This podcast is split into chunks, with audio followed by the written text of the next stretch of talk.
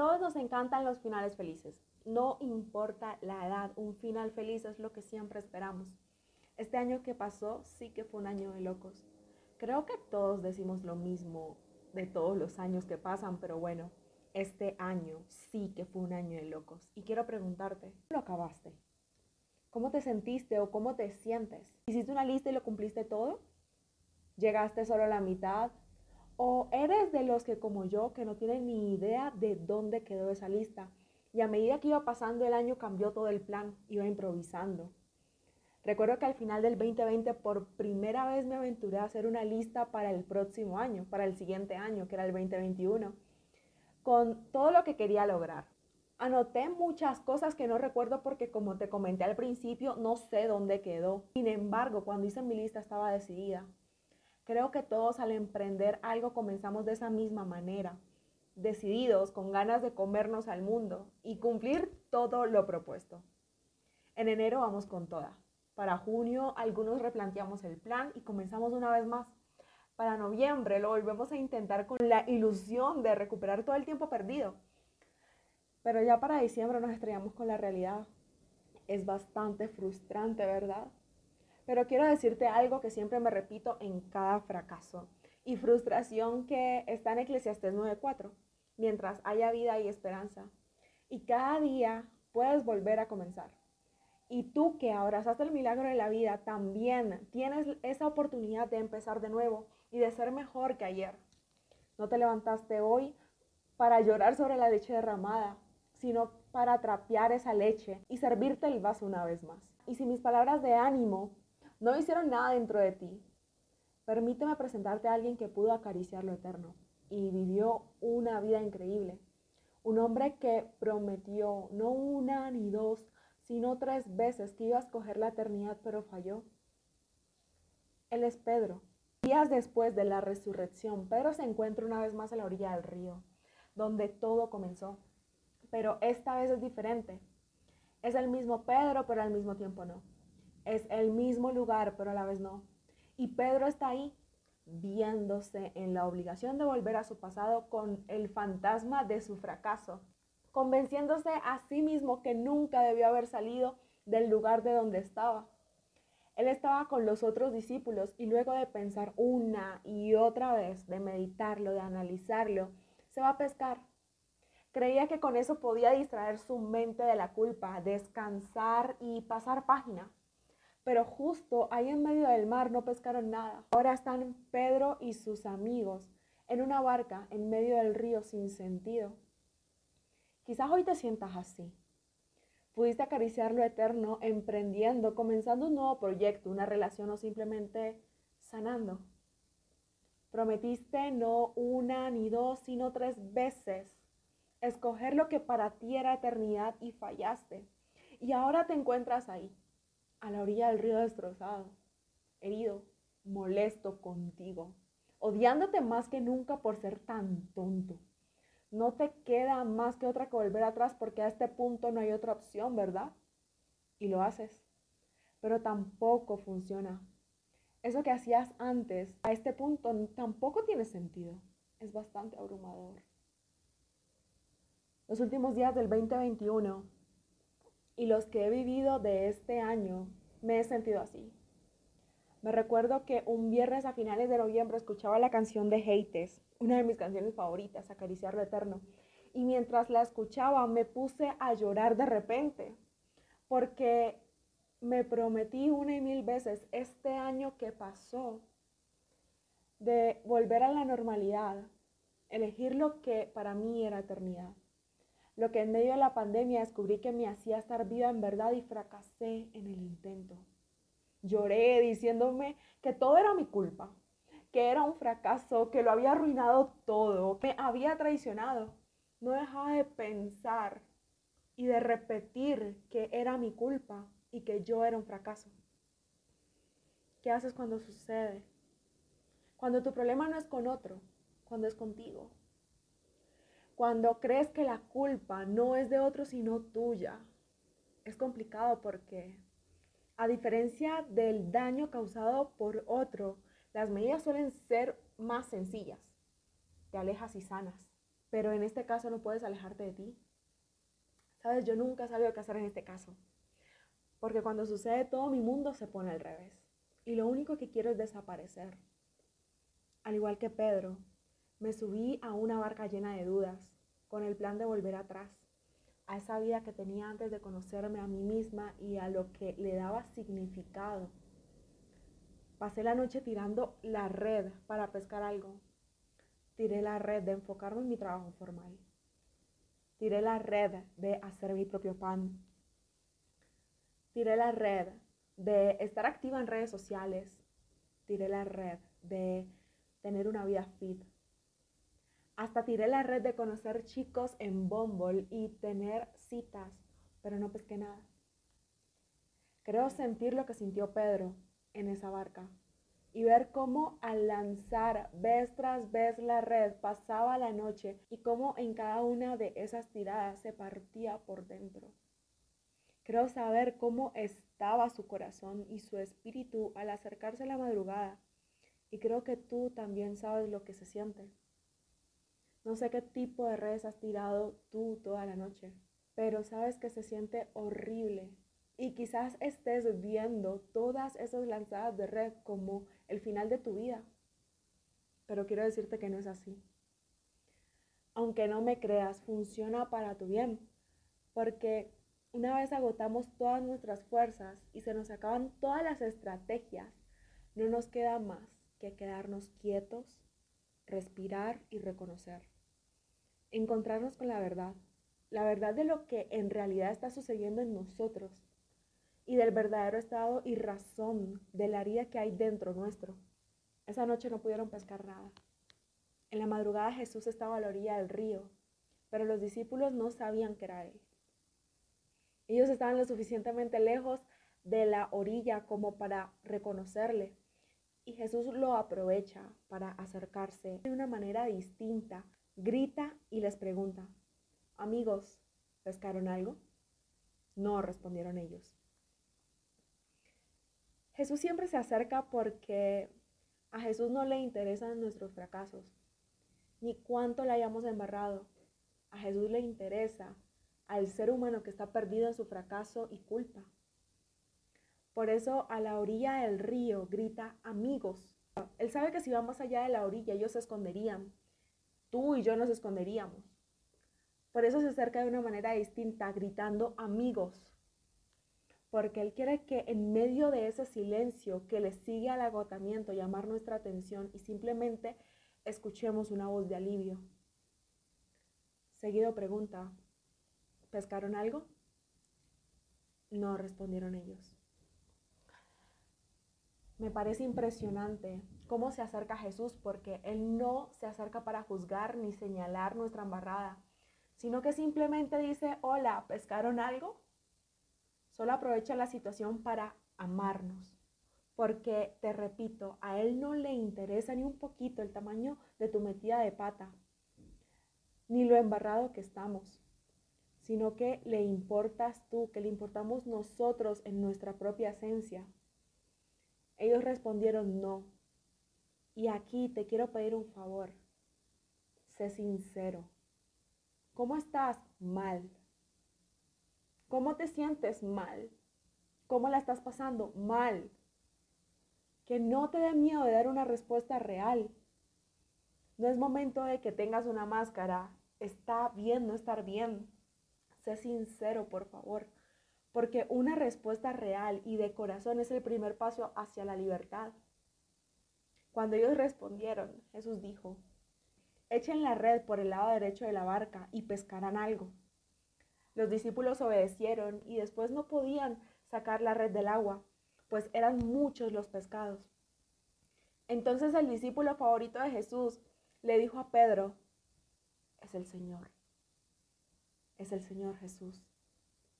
Cuando Pedro oyó que se trataba del Señor, se puso la ropa que se había quitado para trabajar y se tiró al agua. El segundo favor que te pido es que sigas escuchando la voz Podrá sonar un poco loco lo que te voy a decir, pero quiero que solo por un instante te olvides de ti. Olvídate de lo que te sucedió y enfócate en la voz. y haz todo lo que tengas que hacer para poder acercarte a esa voz que te dio la vida. No, no quiero detenerme para hablar de la red. Tampoco quiero detenerme para, contarte acerca del descubrimiento de Juan, porque aquí, solo aquí, es irrelevante. Quiero hablarte de la actitud de Pedro, porque a Pedro no le fue suficiente con obedecer y ver cómo se llenaba la red de peces, ni mucho menos escuchar de Juan decir que eh, la persona de la voz era Jesús. Pedro salió de esa barca y se tiró al mar. Y tal vez tú tengas que hacer lo mismo. Olvídate de ti y sigue la voz. Obedece y tírate al mar. No te conformes con un minuto de alegría cuando puedes elegir la vida. Los discípulos llegaron a la orilla en la barca, arrastrando la red llena de pescados pues estaban 100 metros de la playa. Cuando llegaron a tierra firme, vieron una fogata con un pescado encima y pan. Jesús les dijo, traigan algunos pescados de los que acaban de sacar. Simón Pedro subió a la barca y arrastró la red hacia la playa. Estaba repleta, pues tenía 153 pescados grandes. A pesar de eso, la red no se rompió Jesús les dijo, vengan a desayunar. Pedro y sus amigos llegaron a tierra firme, se encontraron no solo con Jesús, sino con una fogata, con un pescado encima y pan. Y con esto solo quiero decirte que Jesús no quiere hacerte la vida más difícil. Que Él menos quiere es ser una carga más en tu saco de culpa y frustración. Y cuando por fin está frente de ti, quiere darte algo de paz. Jesús te va a bendecir de la misma manera en la que lo hizo en el pasado. No porque no sea creativo o no se le ocurra otra forma de hacerlo, sino porque necesita recordarte que te sigue viendo como esa primera vez. Para recordarte que sigue creyendo en ti y que no se equivocó contigo cuando te dio ese talento, ese sueño. Por eso el milagro de los pescados sucedió de nuevo con Pedro. Y el tercer favor que te pido es que cuando ese milagro suceda una vez más, no te quedes con el milagro, sino que llévaselo a Jesús. Él no te lo va a quitar. Él quiere que lo disfruten juntos. Él lo quiere restaurar. Uno de los discípulos se atrevía a preguntarle quién era. Ellos ya lo sabían. Jesús se acercó, tomó el pan y se lo dio a ellos y también les dio el pescado. Te repito, Jesús no te va a pedir el talento o sueño que revivió en ti para quitártelo. Él te lo va a pedir para devolvértelo con algo más. Así como Jesús le devolvió su pescado a Pedro acompañado de un pan. Porque cuando Jesús revive algo que estaba muerto en ti, le da una doble porción de vida. Cuando terminaron de desayunar, Jesús le preguntó a Pedro, Simón, hijo de Juan, ¿me amas más que a estos? Él le respondió, sí, Señor, tú sabes que te quiero. Jesús le dijo, entonces cuida de mis seguidores, pues son como corderos. Jesús volvió a preguntarle, Simón, hijo de Juan, ¿me amas? Pedro le contestó, sí, Señor, tú sabes que te quiero. Jesús le dijo, entonces cuida de mis seguidores, pues son como ovejas. Por tercera vez le dijo, Simón, hijo de Juan, ¿me quieres? Pedro se puso muy triste de que tres veces le había preguntado si lo quería. Entonces le contestó, Señor, tú lo sabes todo. Tú sabes que te quiero. Jesús le dijo, cuida de mis ovejas. Cuando eras joven te vestías e ibas donde querías. Pero te aseguro que cuando seas viejo extenderás los brazos y otra persona te vestirá y te llevará donde no quieras ir. Jesús se refería a cómo iba a morir Pedro y cómo de esa manera iba a honrar a Dios. Después le dijo, sígueme. Jesús quiere hablar de eso contigo. Jesús quiere hablar de ese preciso instante en que metiste la pata. Porque Él sabe que tapar la herida con un milagro no era suficiente para bajar al corazón de Pedro de la barca. Porque aunque su, que su cuerpo estaba en tierra firme, su corazón seguía allá arriba. Recuerdo cuando hablé del tema con Jesús. Eran las 4 de la mañana. Ya estaba escribiendo este episodio y ya había recibido el milagro de volver a pensar, hablar y escribir, pero faltaba algo. Faltaba el verdadero encuentro. Faltaba la conversación. La noche anterior me había acostado súper triste, porque aunque estaba avanzando en este episodio, aún me sentía como una traidora. Aún me sentía desaprobada. Y esa madrugada a las cuatro, Jesús empezó a hablar conmigo. Y en medio de esa conversación le dije a Dios que ya yo no servía para esto. Que por más que intentaba y remaba y remaba, no, no funcionaba. Y que aunque amaba esto, veía mejor hacerme a un lado. Hasta que en un momento de esta conversación me quebré como Pedro. Y le dije que quería hacer esto por la eternidad. Que podía dejar de hacer todo, ¿sabes? Que podía dejar de hacer pan, que podía dejar de trabajar en publicidad, pero dejar de hablar, pensar y escribir para él no. Lo que te quiero decir es que a fin de cuentas no importa la conversación que Pedro tuvo con Jesús y mucho menos importa la que yo tuve con Jesús. Lo que en verdad importa aquí es que tú tengas tu propia conversación con Jesús, que Él toque el tema, que la única manera que puedas avanzar, reactivar y llevar a un nuevo nivel tu talento, tu sueño, es hablando de ese tema con Jesús. No tengas miedo de hacerlo. Él no te va a acusar. Bastante lo has hecho tú. Él solo te quiere liberar, llevar por el mejor camino para tu vida y definir el rumbo de la misma. El discípulo preferido de Jesús estaba siguiendo a Jesús y a Pedro. Este discípulo era el mismo que había estado cerca de Jesús en la cena de la Pascua, antes de que Jesús fuera clavado en la cruz. Y era también el que había preguntado a Jesús quién lo iba a traicionar. Cuando Pedro lo vio, le preguntó a Jesús, Señor, ¿qué va a pasar con este? Jesús le contestó, si yo quiero que él viva hasta que yo regrese, ¿a ti qué te importa? Tú sígueme. El último favor que te pido es el siguiente, y quiero que te lo guardes para toda, toda tu vida. No te compares. No compares tu camino, no compares tu propósito, no compares la forma en la que fuiste sanado liberado con nadie. Es lo que menos te debe importar en la vida.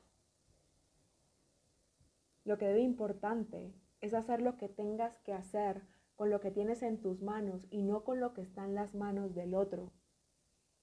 Así que, ¿qué te importa? Enfócate en la vida, Enfócate en tu vida. Enfócate en lo que tú tienes en tus manos. Enfócate en lo que Dios te ha dado, te da y te dará. Lo demás no te debe importar. Y si llegaste al final de este episodio, quiero agradecerte un montón. Gracias por escucharme. Gracias por tomarte el tiempo de estar aquí conmigo en esta conversación. Solo quiero darte gracias. Espero que esto sea de gran amor y bendición para tu vida. Espero que esto te ayuda y te anime a seguir adelante.